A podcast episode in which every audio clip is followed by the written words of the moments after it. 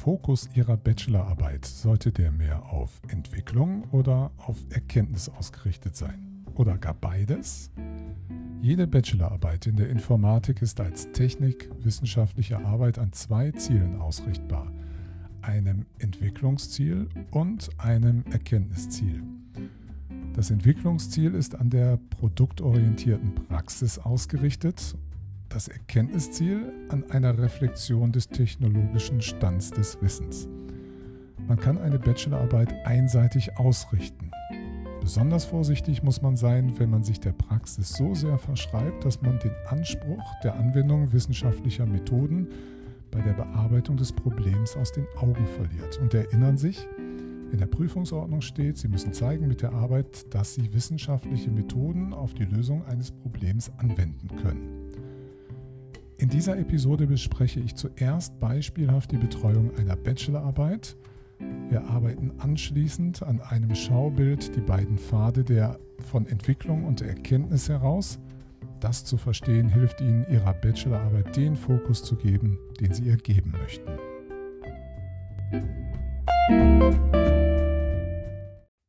Starten wir mit einem Beispiel, was sich in der Tat so zugetragen hat, eine Bachelorarbeit, die ich betreut habe.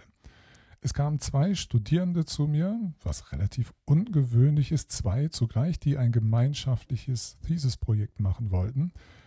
Das ist also möglich, ist relativ selten und ist in meiner 17-jährigen Laufbahn in der Betreuung solcher Arbeiten das erste Mal vorgekommen.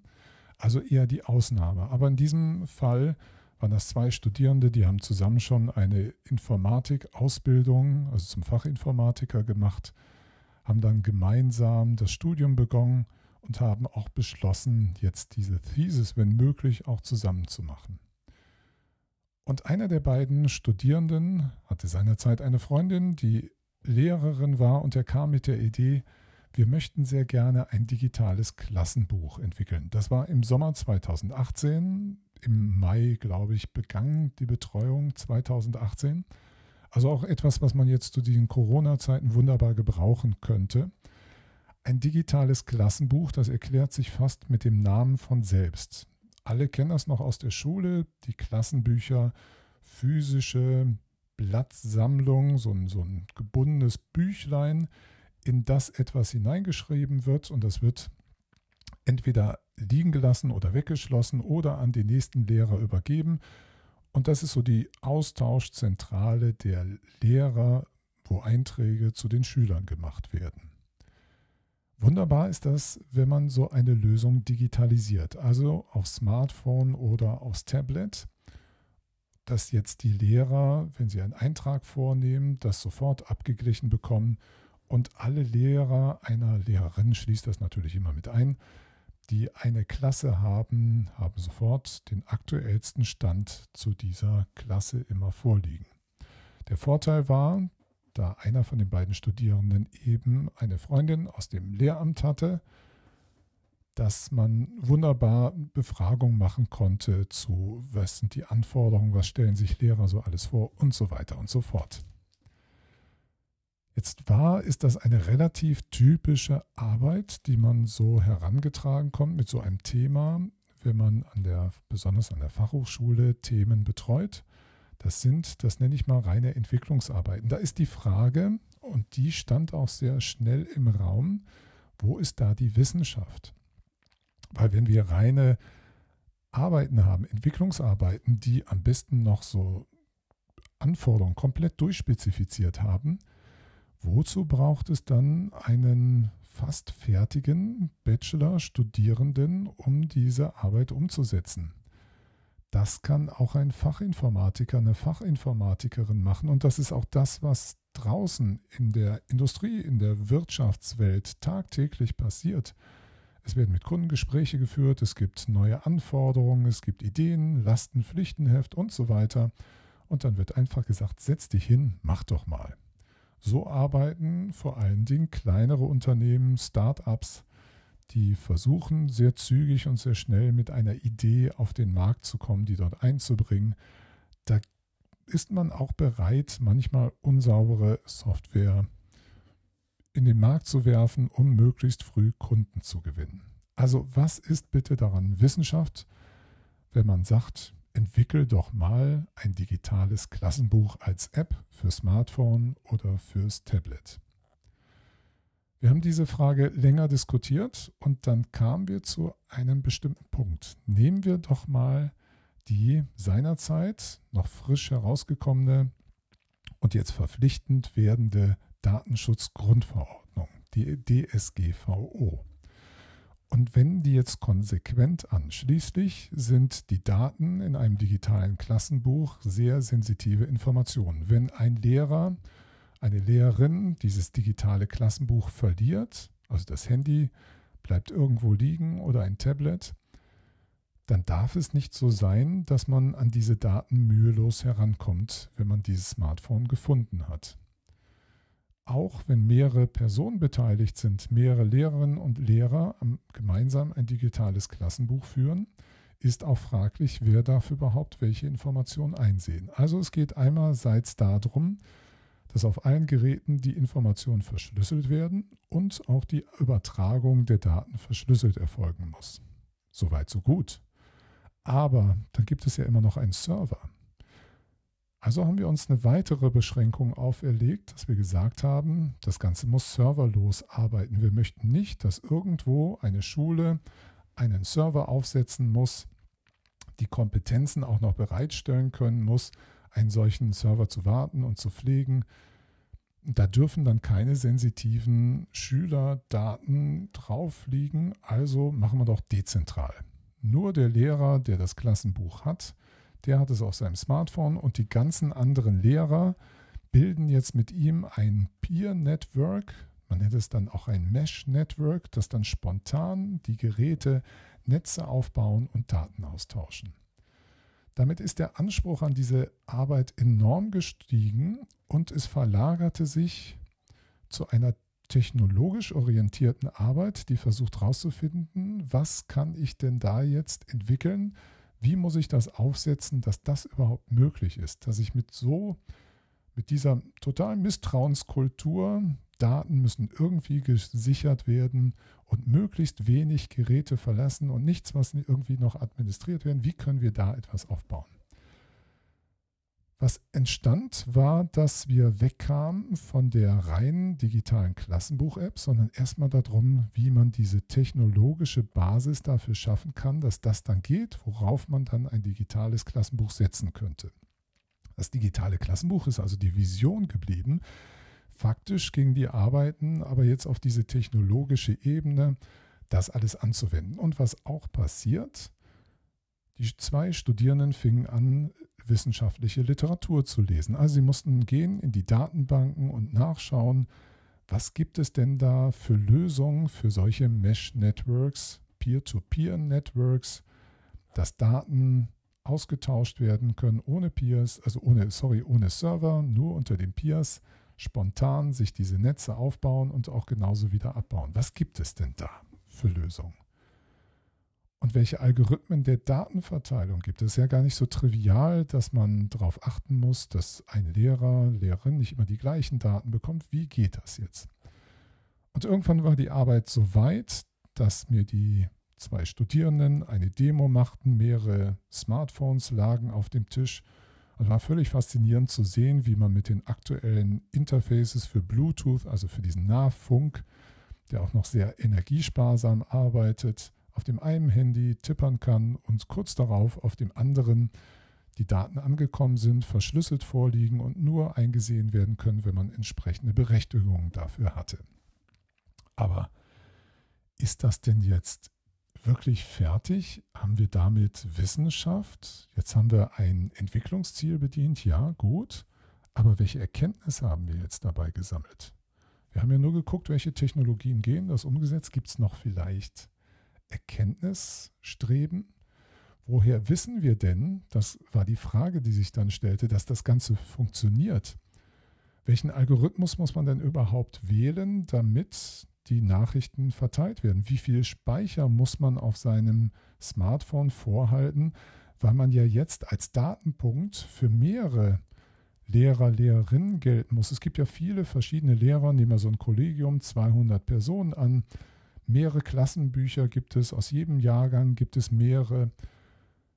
Und jetzt müssen ja auch einige, die diese App installiert haben, als Hops gelten, also die Daten aufnehmen, zwischenspeichern und an andere Lehrer weitergeben. Das merken die natürlich alles nicht, läuft völlig automatisch ab. Aber welche Strategie der Verteilung von Daten mit den Personen, die diese App haben, nutzt man, das eben nicht nur die einschließt, die ein Klassenbuch haben, sondern die anderen werden als Verteiler mitgenutzt. Wie kann man also jetzt belegen, dass das funktioniert und welcher Algorithmus geeignet ist? Was wir dann vereinbart haben, was die Studierenden, die zwei dann umgesetzt haben, war eine Simulation. Die hat ein Layout gehabt von einer Schule, auch äh, Stockwerke, und dann eine Simulation gefahren, wie im Laufe des Tages sich da Personen bewegen, wie gut der Austausch, die Chance zu einem Austausch ist. Und dann konnten wir dann feststellen, zu so und so viel Prozent haben alle betroffenen Lehrer die Daten an einem Tag. Sagen wir jetzt mal gerade 90 Prozent. Und drei Tage später sind es dann 97 Prozent, danach 98 und fast 100. Das hat natürlich damit zu tun, dass sich nicht jeder Lehrer zur gleichen Zeit im Lehrerzimmer aufhält, dass man sich manchmal, weil die einen haben das Treppenhaus in die eine Richtung, die anderen in die andere Richtung regelrecht aus dem Weg geht, dass man keine Chance hat zum Datenaustausch. Aber die Simulation, und das war das Beeindruckende, hat dann Ergebnisse aus der Literatur. Auch da war wieder die Notwendigkeit, Literatur zu konsumieren und zu verarbeiten und aufzuarbeiten, die Simulation der zwei Studierenden, die sich selber ein Python-Framework dafür ausgedacht haben, hat gezeigt, einige Ergebnisse aus der Literatur können wir bestätigen. Und das erhöht das Vertrauen, dass die Aussagekraft der eigenen Simulation vermutlich gar nicht so schlecht ist. Wir haben also eine Arbeit gehabt, die die Vision des digitalen Klassenbuches hatte die aber nicht einfach den Weg gegangen ist, hier eine Entwicklungsarbeit zu machen, die aber sagt, ich erhebe Anforderungen, mach, sondern die sich einen Spielraum, einen Innovations- und Kreativraum geschaffen hat durch ein Constraint, durch eine Beschränkung, halte die Datenschutzgrundverordnung ein und dann sich noch einem Erkenntnisziel verpflichtet hat, also dem einem entwicklungsmäßig sich ausgerichtet hat, dann einem Erkenntnisziel, welche Algorithmen leisten denn überhaupt das Ziel, dass alle Lehrer die Informationen kriegen? Was man als Resümee ziehen kann, unter anderem daraus ist, dass wenn man so eine Arbeit betreut, dann ist das Gelingen selbstverständlich nicht garantiert. Das ist eine Eigenschaft des wissenschaftlichen Herangehens und des Forschens, dass man nicht garantieren kann, dass das rauskommt, was man gerne hätte. Und diese Unsicherheit müssen alle Beteiligten aushalten. Die Studierenden genauso wie ich in dem Fall als Betreuender. Das heißt aber nicht, wenn das Ergebnis nicht wunschgemäß rauskommt, dass die Arbeit deswegen schlecht wäre. Es gehört ja auch dazu, dass die Simulation hätte zeigen können, das funktioniert so alles nicht. Da muss ein anderer Ansatz gesucht werden. Können wir aber im Rahmen dieser Bachelorarbeit nicht mehr leisten. Wäre auch total super gewesen. Das ist also nicht der Punkt, sondern es geht, wir können also nicht garantieren, dass ein bestimmtes Wunschergebnis dabei rauskommt. Aber man kann den Fleiß zeigen, das zu leisten. Und das ist auch so etwas, diese Arbeit war sehr arbeitsintensiv. Das ist ein Berg, den man besteigen muss, um von oben dann den Ausblick zu genießen, aber den zu umlaufen, das wird nicht funktionieren. Man muss es einfach tun. Und die sehr vielleicht krasse Einsicht daraus, wer keinen Bezug zur Wissenschaft herstellt, macht auch keine Wissenschaft. Nämlich erst wenn ich lesen muss, wenn ich irgendwo mich orientieren muss, was haben andere Wissenschaftler gemacht, dann mache ich auch Wissenschaft, weil ich Anschluss genommen habe. Ob meine Arbeit dann selber wieder einfließt in diesen Kanon, ist was anderes, aber es ist ein gutes Merkmal, wenn Arbeiten in der Informatik im Grunde durchgeführt werden können, ohne dass man irgendwo mal eine Recherche machen muss, dann ist fraglich, ob wir sie an den richtigen Zielen ausgerichtet haben. Und das wollen wir uns jetzt im nächsten Schritt einmal aufarbeiten.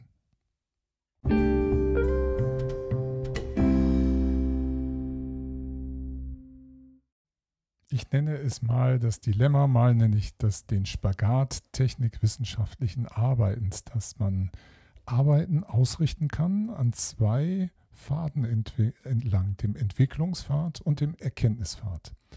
Wenn Sie mögen, zu dieser Episode ist ein Foliensatz verlinkt, unten in der Beschreibung dazu, in den sogenannten Show Notes, wie es immer so schön heißt. Da finden Sie einen Link auf einem Foliensatz, da ist ein Bild, das das noch zusammenfasst, was ich Ihnen jetzt beschreibe. Gehen wir nochmal zurück auf den Ausgangspunkt. Am Anfang war die Idee einer Anwendung digitales Klassenbuch. Die Vision, die bis zuletzt auch stehen geblieben ist. Wenn wir das einfach nur so als Frage, Aufgabe oder Problem nehmen, ist das eine reine Entwicklungsarbeit, die irgendjemand auch bezahlt ausführen kann. Was dazu kommen muss, damit sich das Ganze zu einer Arbeit entwickelt, zu einer Themenstellung entwickelt, die angemessen ist für eine Hochschule, muss eine gewisse Offenheit in das Thema reinkommen. Offenheit bedeutet, dass ich ja Technikwissenschaft immer an der Praxis, der produktorientierten Praxis, wo Wirtschaft sich meistens aufhält, orientiert und an ihren eigenen wissenschaftlichen Grundlagen, heißt Offenheit einerseits, dass es mir eine Chance auf Innovation bietet, das Thema, oder andererseits Chance auf Wissen bietet. Damit haben wir jetzt eine Gestaltungsaufgabe, die eine gewisse Offenheit bekommen hat. Das genügt aber noch nicht.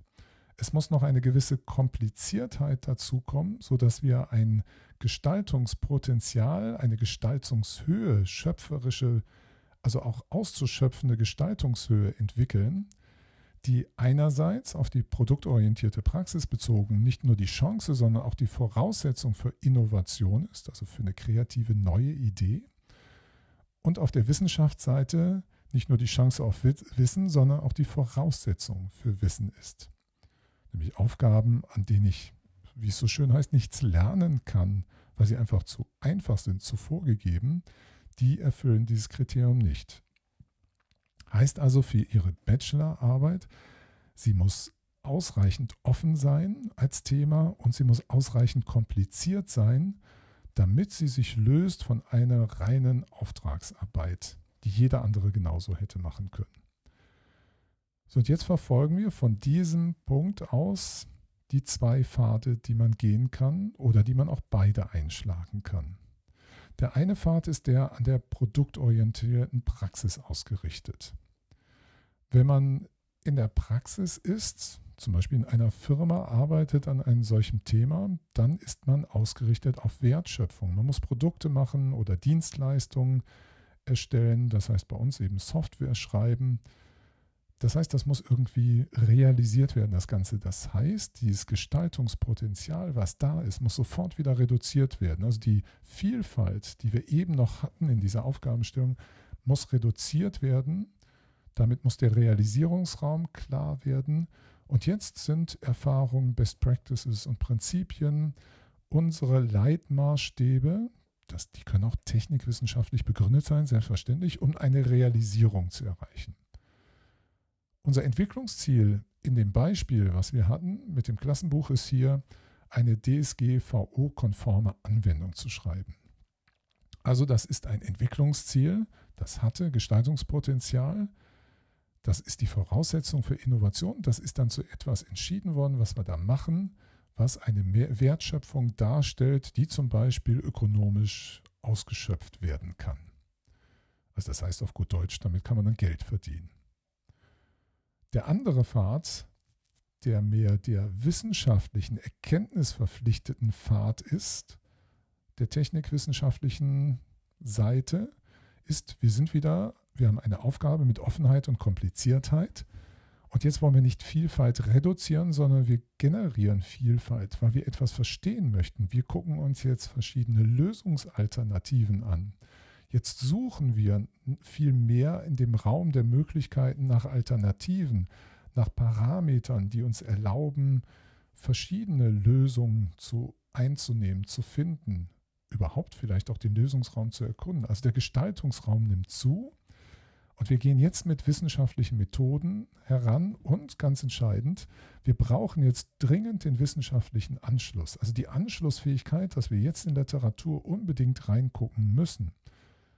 Sonst machen wir keine Wissenschaft an dieser Stelle. Wir müssen jetzt gucken, was haben andere zu diesem Themenbereich gemacht. Was gibt es da schon?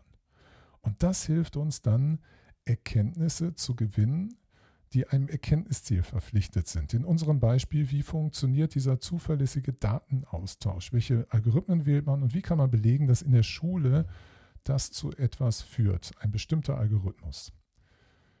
Und da haben wir ja dann verschiedene Algorithmen, wo ausgewählt werden muss. Wir müssen das vermessen, wir müssen die Simulation laufen lassen. Wir merken dann, es gibt Parameter in einer solchen Simulation, wie, wie stellen wir die ein, was scheint uns realistisch zu sein und so weiter. Wir machen also hier Wissensschöpfung an dieser Stelle. Und das sind diese zwei Zweige. Sie laufen entweder den Entwicklungszweig mit dem Entwicklungsziel oder den Erkenntniszweig mit dem Erkenntnisziel oder sie schaffen es, wie es diese Bachelorarbeit, die ich Ihnen eben beschrieben habe, gegangen ist, die hat ausgehend von einer ganz einfachen Themenstellung, haben wir die Offenheit, die Kompliziertheit erhöht wir sind diesen Entwicklungsweg erst gegangen und haben dann noch den Erkenntnisweg dazu genommen und haben darüber eine sehr, sehr schöne Arbeit hinbekommen. Das ist nicht immer so. Es gibt einige Arbeiten, die bleiben, das habe ich auch schon betreut und Kolleginnen und Kollegen machen das genauso, die sind mehr entwicklungsorientiert. Das ist völlig in Ordnung, kann man machen, ist ein Bereich des technikwissenschaftlichen Zweigs und natürlich kann man da seinen Schwerpunkt drauflegen. Was man jetzt aber nicht vergessen darf, wir können nicht einfach irgendetwas entwickeln und sagen, das ist dann gut so. Ich nehme ein Beispiel, wir würden eine Brotbackmaschine bauen. Da können wir uns nicht damit zufrieden geben, dass wir das ganze Ding gebaut haben und fertig. Wir müssen jetzt wenigstens aus den Technikwissenschaften, das heißt bei uns aus der Informatik, wissenschaftliche Methoden zur Anwendung bringen. Das ist das absolute Minimum, was gefordert ist. Keine Arbeit ist gezwungen, Erkenntnisziele anzustreben, aber wir müssen methodische Verfahren zur Anwendung bringen in unserer Bachelorarbeit.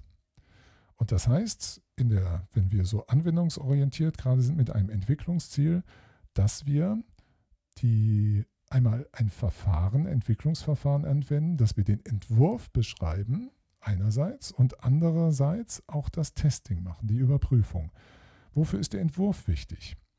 Wenn ich diese Brotbackmaschine mal als Bild nehme, es reicht ja nicht am Schluss der Arbeit zu sagen, hier ist meine Brotbackmaschine, so sieht die aus, dann kannst du das auch nachbauen, reproduzieren. Nee, so ist das nicht gemeint. Die Reproduktion meint, dass ich Konstruktionszeichnungen anfertigen kann und sagen, hier, das sind folgendes in der Liste und beachte die Physik da drin, folgende Regeln gelten, zum Beispiel die Mechanik einer solchen Brotbackmaschine, wenn die da irgendwie so ein Rührwerk da noch drin hat, wenn ich dir dieses gebe, dann kannst du selber eine Brotbackmaschine bauen. Die ist jetzt nicht binär kompatibel, also binär identisch. Da kommt also nicht exakt dasselbe raus, aber ich habe die Grundprinzipien, um wieder eine Brotbackmaschine zu bauen. Das ist also einerseits wichtig, dass ich, wenn ich wissenschaftlich, technikwissenschaftlich arbeiten möchte, unter einem Entwickler, unter vorwiegendem Entwicklungsziel, dass ich etwas angemessen beschreiben kann. Das ist reproduzierbar ist. Und dann kommt noch dazu, dass ich auch unbedingt testen muss, also eine Überprüfung machen muss, weil die Behauptung, dass diese Maschine Brot backt, und vielleicht tut sie das auch zufälligerweise einmal, die muss ich jetzt systematisch belegen. Ich muss bestimmte Grenzfälle ausprobieren. Ich muss also so gut Tests und auch in einer genügenden Vielzahl haben, sodass für jeden plausibel ist, dass das, was man da entwickelt hat, tatsächlich eine angemessene und plausible Lösung der Aufgabe zu sein scheint, die man sich da vorgenommen hat. Das ist also so eine Anforderung, die muss eine Bachelorarbeit erfüllen, wenn sie sich dem Entwicklungsziel verschreibt, diesem Pfad. Es gibt selbstverständlich auch Arbeiten, die haben weniger an dieser Entwicklungsseite Interesse, die sind mehr auf diesem Erkenntniszielpfad und die möchten also irgendwas Neues herausfinden. Nehmen wir mal gerade an, was könnte das sein? Garbage Collection. Das betrifft zum Beispiel in, der, in JavaScript, der Engine, die da verwendet wird, oder in der Java Virtual Machine. Das ist die die Strategie, nach der Objekte, auf die keine Referenzen mehr zeigen, entfernt werden aus dem Speicher und der Speichern so organisiert wird, dass wieder ausreichend Platz ist für neue Objekte, die angelegt werden müssen. Da gibt es jetzt, dann sind Sie eher so in dem Bereich der theoretischen Informatik, da gibt es bestimmte Verfahren, Algorithmen, die muss man kennen, da muss man die Literatur unbedingt dafür gelesen haben, die aufarbeiten. Dann kann man ein neues Verfahren ausprobieren, macht dann Messungen zum Beispiel dazu, um festzustellen, unter bestimmten Szenarien ergibt sich Folgendes. Bei den Garbage Collection haben wir folgende Verzögerung und das ist echtzeitfähig, anderes ist nicht echtzeitfähig. Dann sind Sie mehr auf dieser Ebene der Erkenntnissuche. Natürlich haben Sie auch dafür entwickelt, weil Sie einen Garbage Collection Algorithmus zum Beispiel implementiert, also ein bestimmtes Verfahren implementiert haben. Und wie mein Klassenbuchbeispiel, es gibt eben auch Arbeiten, die beide Zweige verstehen, abzulaufen. Also können sich bei Ihrem Thema die Frage stellen, wo will ich hin? Mache ich mehr so Entwicklung oder so eine Erkenntnisarbeit oder kombiniere ich beides?